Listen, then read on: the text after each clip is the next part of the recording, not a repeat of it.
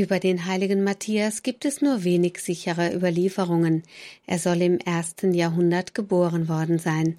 Nach unsicheren Berichten von Eusebius von Caesarea soll Matthias aus einer wohlhabenden Familie in Bethlehem stammen.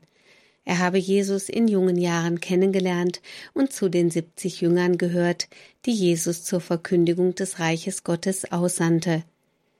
Die wichtigste Szene aus seinem Leben ergibt sich aus der Apostelgeschichte. Durch seinen Verrat hatte Judas Iskariot die heilige Zahl zwölf zerstört. Da die Zwölfzahl der Apostel von Jesus selbst festgelegt worden war, kam ihr eine hohe Bedeutung zu. Nachdem die Jünger nach Jerusalem zurückgekehrt waren, verharrten sie mit den Frauen und Maria, der Mutter Gottes, einmütig im Gebet. Die junge Gemeinde musste sich erst langsam neu organisieren. Der Verrat aus der eigenen Mitte traf sie schwer.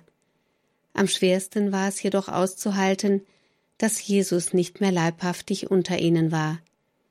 Gemäß den Worten der Apostelgeschichte trat Petrus, der als Haupt der Kirche von Jesus auserwählt worden war, in die Mitte der Anwesenden und forderte die Erfüllung der Heiligen Schrift. Er berichtete vom traurigen Ende des Verräters, der aber ebenso für das Amt des Apostels auserwählt worden war wie die anderen elf. Nach den Worten des Psalmbuches sollte es einen Nachfolger geben. Man kann davon ausgehen, dass hier nach dem Vorbild der zwölf Stämme Judäas gehandelt worden ist.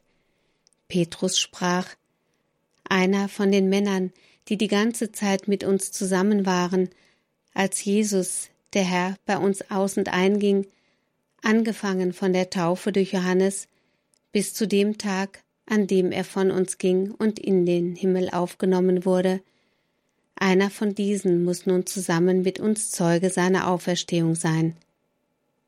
Daraufhin schlugen die Apostel zwei von den Jüngern Jesu zur Wahl vor. Barsabas, der den Beinamen der Gerechte trug, und Matthias, dessen Name gleichsam schon die Wahl hätte verheißen können. Matthias ist nämlich die Kurzform des hebräischen Matthias, was so viel bedeutet wie Geschenk Gottes. Er war von Gott gegeben, weil der Herr ihn auserwählte unter den 72 anderen Jüngern, die Jesus gefolgt waren. Das Los entschied zugunsten von Matthias.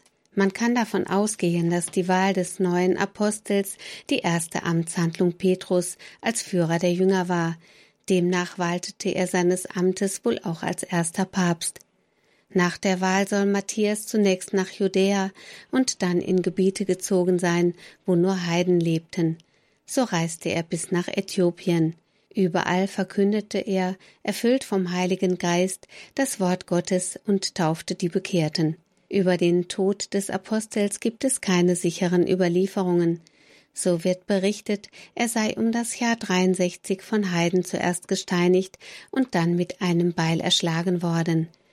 Die Reliquien des heiligen Matthias sollen zunächst in Rom in der Kirche Santa Maria Maggiore bestattet worden sein. Auf Wunsch von Kaiserin Helena gelangten die Gebeine im vierten Jahrhundert durch Bischof Agritius nach Trier. Das Haupt des Apostels blieb in Rom und wird auch heute noch dort verehrt. Bei Abrissarbeiten der Kirche St. Eucharius in Trier wurden die zeitweise verschollenen Reliquien wieder aufgefunden. Die Gebeine wurden durch Papst Eugen III. 1148 während eines mehrmonatigen Aufenthaltes in Trier geweiht. Seit dem zwölften Jahrhundert wird in der romanischen Basilika das Grab des Apostels Matthias verehrt. Die heutige Abteikirche trägt den Namen St. Matthias. Seit mehr als 800 Jahren machen sich Pilger auf den Weg nach Trier zum einzigen Apostelheiligtum nördlich der Alpen. Hier wollen sie neue Kraft schöpfen und den Blick neu auf Jesus und die heilige katholische Kirche ausrichten. Am Apostelgrab lässt sich die Berührung mit dem christlichen Ursprung erfahren. Es gibt etliche Legenden, die sich um seinen Märtyrertod ranken. Einer Überlieferung zufolge soll er, nachdem er durch eine Blendung erblindet war, das Augenlicht wie durch ein Wunder wiedererlangt haben. Die Legende Aurea berichtet eine weitere Einzelheit.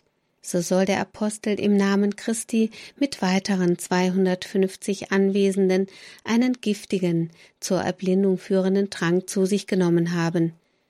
Durch den Schutz Gottes blieb er als einziger unversehrt und konnte anschließend die erblindenden Personen durch Handauflegen heilen. Dionysius, der Jünger des heiligen Paulus, schrieb in seinem Buche Hierarchia Ecclesiastica von dem Los, das auf Matthias nach Gottes Willen fiel, haben die einen dies gesagt, die anderen das, doch nicht gar Heiliges, wie mir scheint. Darum will ich schreiben, was ich denke. Es scheint die Heilige Schrift hier ein Geschenk von Gottes Los zu nennen, welches den Aposteln den kundtat, den Gott zu ihrer Schar auserwählt hatte nach seinem Rat. Dionysius hält dieses Los für einen überirdischen Strahlenschein, der vom Himmel herabkam und den neuen Apostel umgab, wodurch offenbar wurde, dass man ihn wählen sollte. Durch die Liturgiereform wurde der Gedenktag des Apostels auf den 14. Mai verlegt. Lediglich im deutschen Sprachgebiet blieb der Gedenktag am 24. Februar erhalten. Der heilige Matthias ist Stadtpatron von Goslar, Hannover, Hildesheim und Trier. Er gilt als Schutzheiliger der Bauhandwerker, Zimmerleute, Schreiner, Schmiede, Metzger, Schweinehirten, Schneider und Zuckerbäcker.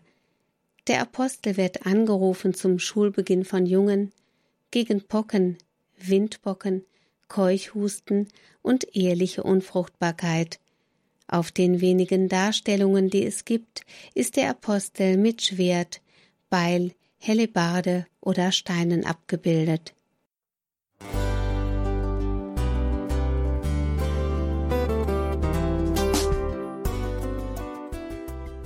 Liebe Zuhörerinnen und Zuhörer, vielen Dank, dass Sie unser CD- und Podcast-Angebot in Anspruch nehmen. Wir freuen uns, dass unsere Sendungen auf diese Weise verbreitet werden. Dieser Dienst ist für Sie kostenlos. Für uns ist er allerdings mit einem nicht unerheblichen finanziellen Aufwand verbunden. Deshalb sind wir für jede Spende dankbar. Alle Bankverbindungen unserer Spendenkontos können Sie über unsere Homepage horeb.org unter dem Menüpunkt Spenden einsehen. Dort besteht auch die Möglichkeit, online zu spenden. Natürlich nach den neuesten Sicherheitsstandards. Sie können diese Informationen auch bei unserem Hörerservice unter der Telefonnummer 08328 921 110 erfragen. Ich wiederhole die Rufnummer 08328 921 110. Vergelt's Gott für Ihre Unterstützung. Ihr Pfarrer Kocher.